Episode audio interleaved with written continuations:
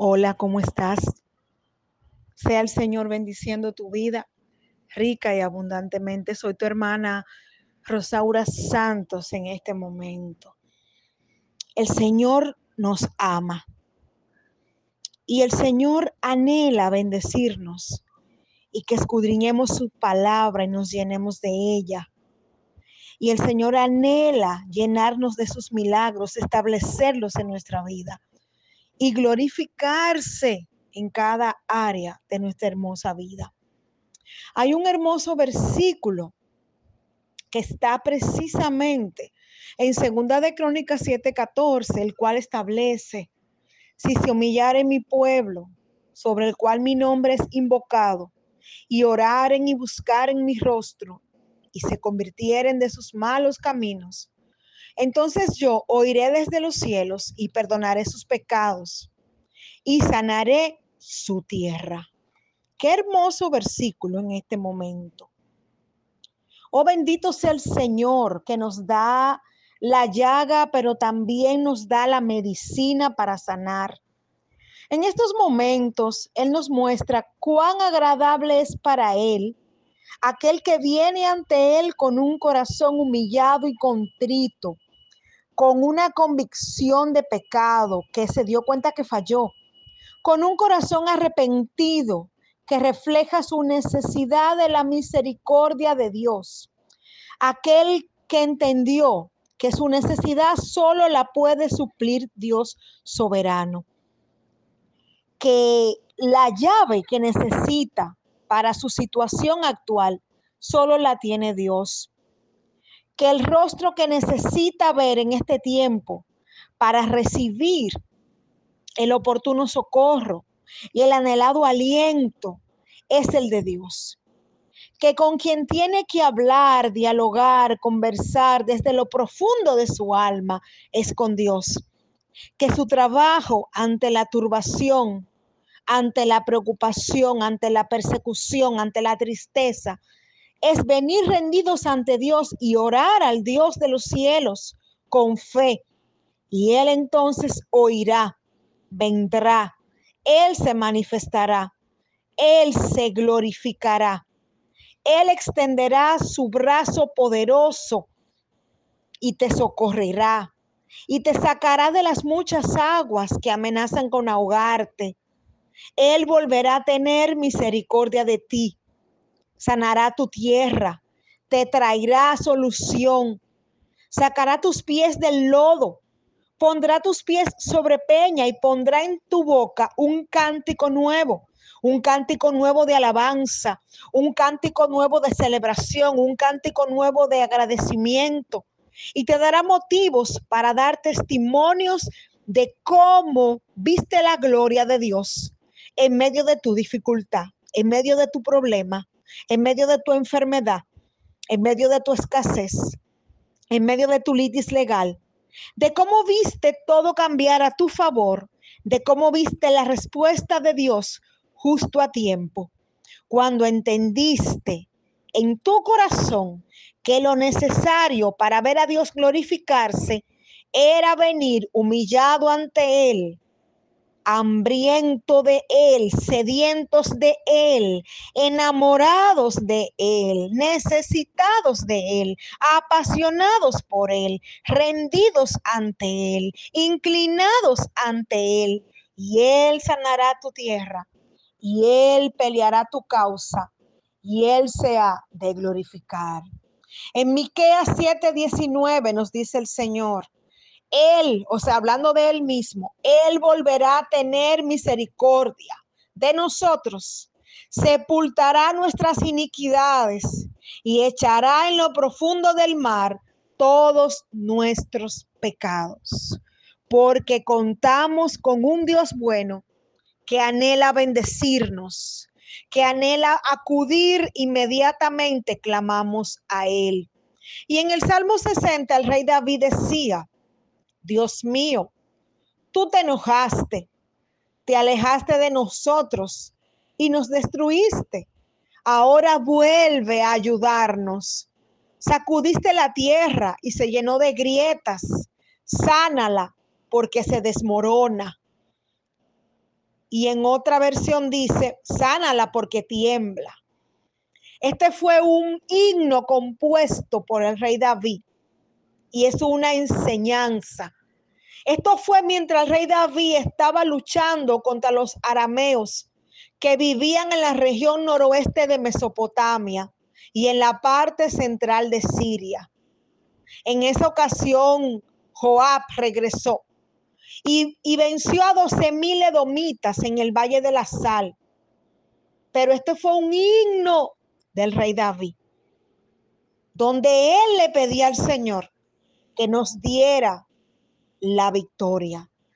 En el verso 4 y 5 de este salmo dice, nosotros te somos fieles, respóndenos, sálvanos con tu poder. Dinos qué debemos hacer para escapar de las flechas. Así este pueblo que amas quedará salvo, porque tenemos a un Dios bueno.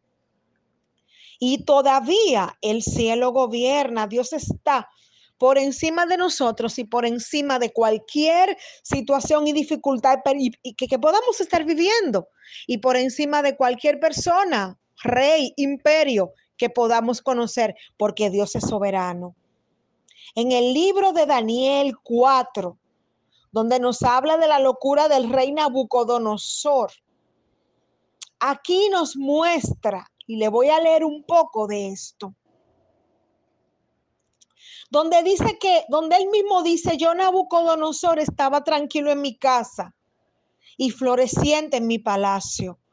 Y vi un sueño que me espantó y tendido en cama, las imaginaciones y visiones de mi cabeza me turbaron.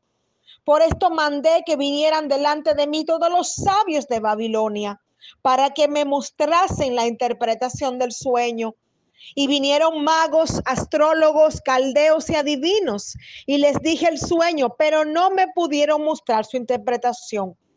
Y más adelante dice que vino Daniel, un hombre muy usado por Dios, cuyo nombre era Belsasar, como el nombre de mi Dios, dice él, y en quien mora el Espíritu de los dioses santos.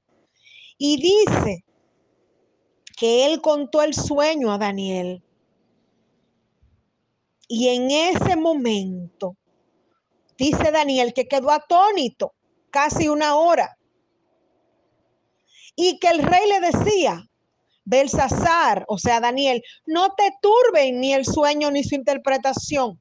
Belsasar respondió y dijo, Señor mío, el sueño sea para tus enemigos y su interpretación para los que mal te quieren. Y, y él le dice, el árbol que viste Señor mío, que crecía y se hacía fuerte, y cuya copa llegaba hasta el cielo, y que se veía desde, los, desde todos los confines de la tierra, cuyo follaje era hermoso y su fruto abundante, y en que había alimento para todos, debajo del cual moraban las bestias del campo, y en cuyas ramas anidaban las aves del cielo. Tú mismo eres, oh rey, que creciste y te hiciste fuerte pues creció tu grandeza y ha llegado hasta el cielo y tu dominio hasta los confines de la tierra.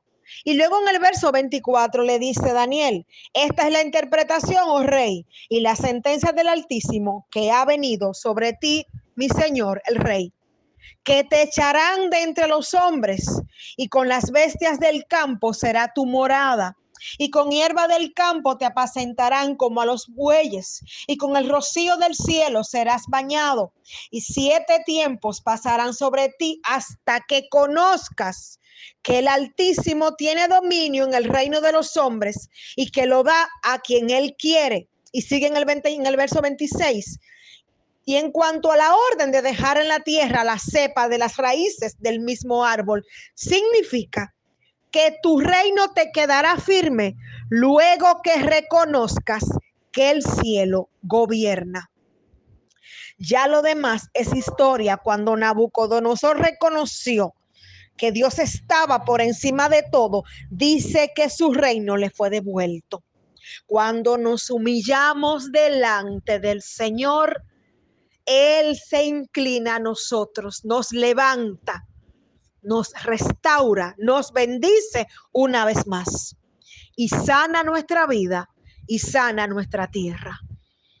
Oh precioso Dios, venimos humillados delante de ti en este momento, inclinando el corazón, el alma, el espíritu y la voluntad ante ti reconociendo que todavía el cielo gobierna y que tú estás por encima de todo en nuestras vidas. Oh precioso Dios, te pedimos que vuelvas a tener misericordia de esta tierra, Señor. Nos humillamos delante de ti, nos postramos delante de ti. Aleluya, precioso Dios. Y te pedimos que tenga misericordia de cada nación.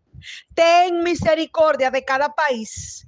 Ten misericordia de nuestras tierras, Señor. Sana nuestra tierra, Dios eterno. Llévate toda plaga, todo virus, todo anuncio de guerra, toda idea de guerra, de levantamientos, Padre Santo, toda escasez, toda crisis mundial. Sométela, papito lindo, bajo tus pies y vuelve a tener, Señor, misericordia de tus naciones, Padre Santo. Extiende tu brazo fuerte y seremos sanados y seremos levantados, porque todo lo que existe fue creado por ti y para ti. Por tanto, toda la tierra está gobernada bajo tu brazo poderoso y por tanto la tierra te obedece. Oh, papito lindo. Oh Señor, si te dignares a mirar tu tierra, sánala, mi rey. Ten misericordia de nosotros que padecemos, Padre. Ten misericordia de tu creación. Bendito y alabado eres, Jehová. Sánanos, restauranos, papito lindo.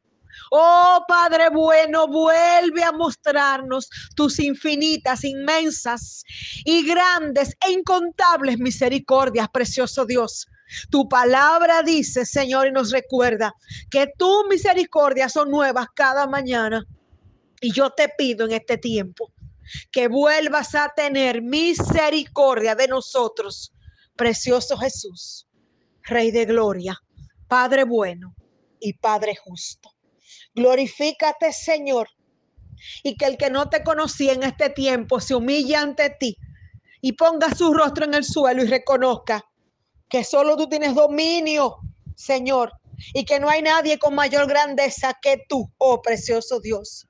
Te alabo, Señor, te engrandezco y glorifico tu nombre, Rey de los cielos, Padre Santo, porque todas tus obras son verdaderas y tus caminos justos, Señor y tú puedes humillar a los que andan con soberbia. Nos postramos delante de ti, papá. Nos postramos ahora sobre tu preciosa y poderosa mano y reconocemos que separados de ti, nada podemos hacer. Que sin ti no somos nada, que sin ti no tenemos nada. Te necesitamos, papá.